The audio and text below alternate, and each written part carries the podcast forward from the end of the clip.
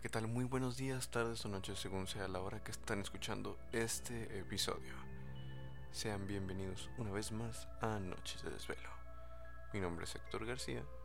Yo les hablaré sobre el Wendigo, una criatura muy interesante. Sin más que agregar, comencemos. El Wendigo es una criatura propia de la mitología de los antiguos pobladores de Canadá y Estados Unidos. La leyenda servía para disuadir a las tribus de prácticas terribles durante el duro invierno, como el canibalismo. Se dice que el Wendigo devoraba a los nativos americanos que se atrevían a adentrarse en los bosques de la región de los Grandes Lagos. Pero el Wendigo no es una mera leyenda, sino que responde a un fascinante sistema antropológico que articuló los valores de las tribus de los angloquinos, primeros pobladores de los bosques de Canadá y Estados Unidos.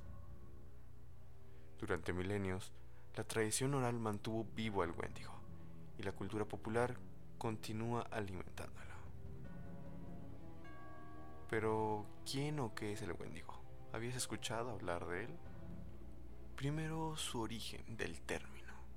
La palabra Wendigo probablemente procede del término proto-algonquino Win Inteco que significa búho. También hay diferentes traducciones según ciertas lenguas de aquella zona, pero esto es lo que más se identifica o más se cree que podría ser. En cuestión de características físicas, nadie ha visto nunca un Wendigo, o al menos eso se cree. Dicen que solo sus víctimas saben cómo es, pero el mito lo describe como una criatura de aspecto humanoide, alta y huesuda. Posee largas extremidades, dedos finos y alargados como garras, un rostro terrorífico y dientes afilados. El Wendigo es tan alto como una persona, pero, según la leyenda, su estatura crece de manera proporcional al tamaño de las víctimas que va devorando. Sus ojos lechosos parecen salirse de sus órbitas.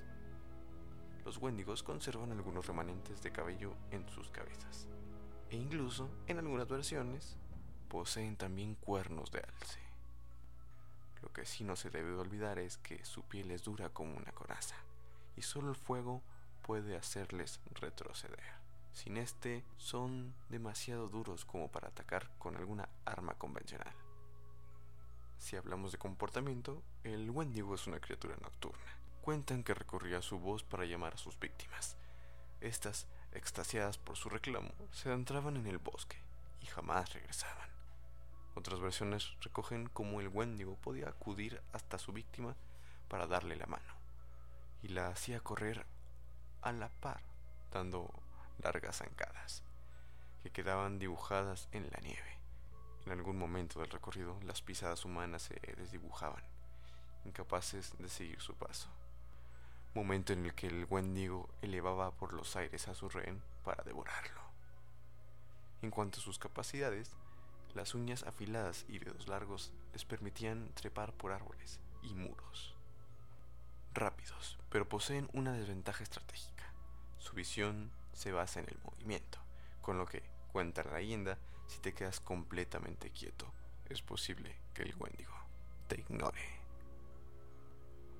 El tabú del canibalismo. Si te adentras en los bosques helados y la desesperación te atrapa, si tus compañeros desfallecen y tú, hambriento, osas probar de su carne para mantenerte con vida, invocarás al Wendigo y su espíritu te poseerá.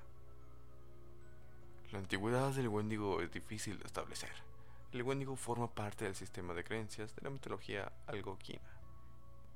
El Wendigo forma parte del sistema de creencias de la mitología algonquina.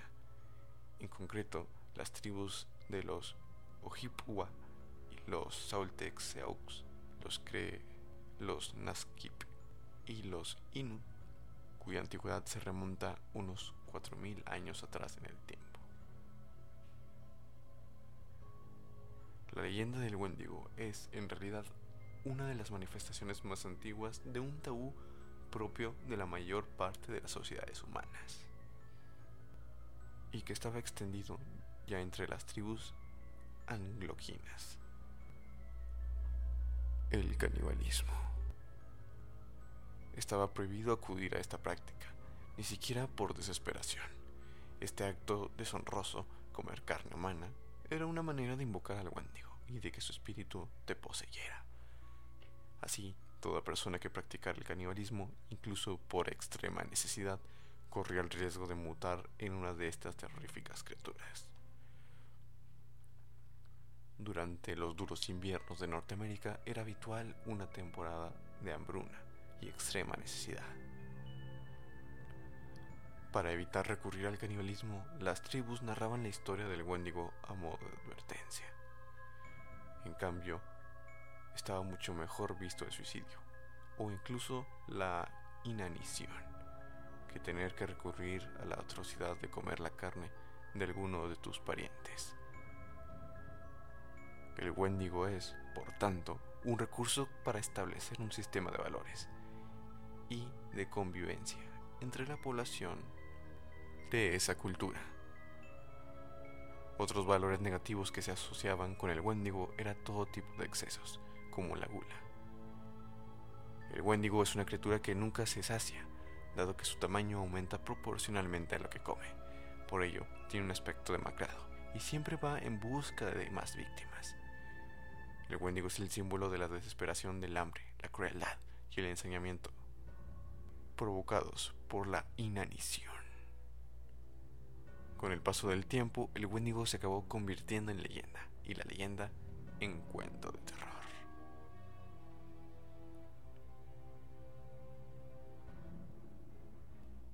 Hasta aquí el episodio del día de hoy. Espero que les haya gustado. De ser así, no olviden compartirlo con sus amigos. El siguiente episodio será la continuación de este mismo. Seguiré hablando sobre el Wendigo y cosas que lo rodean. La leyenda original, la cultura popular, cómo te puede poseer. Así que sin más, me despido. Mi nombre es Héctor García y esto fue Noches de Desvelo. Hasta la próxima.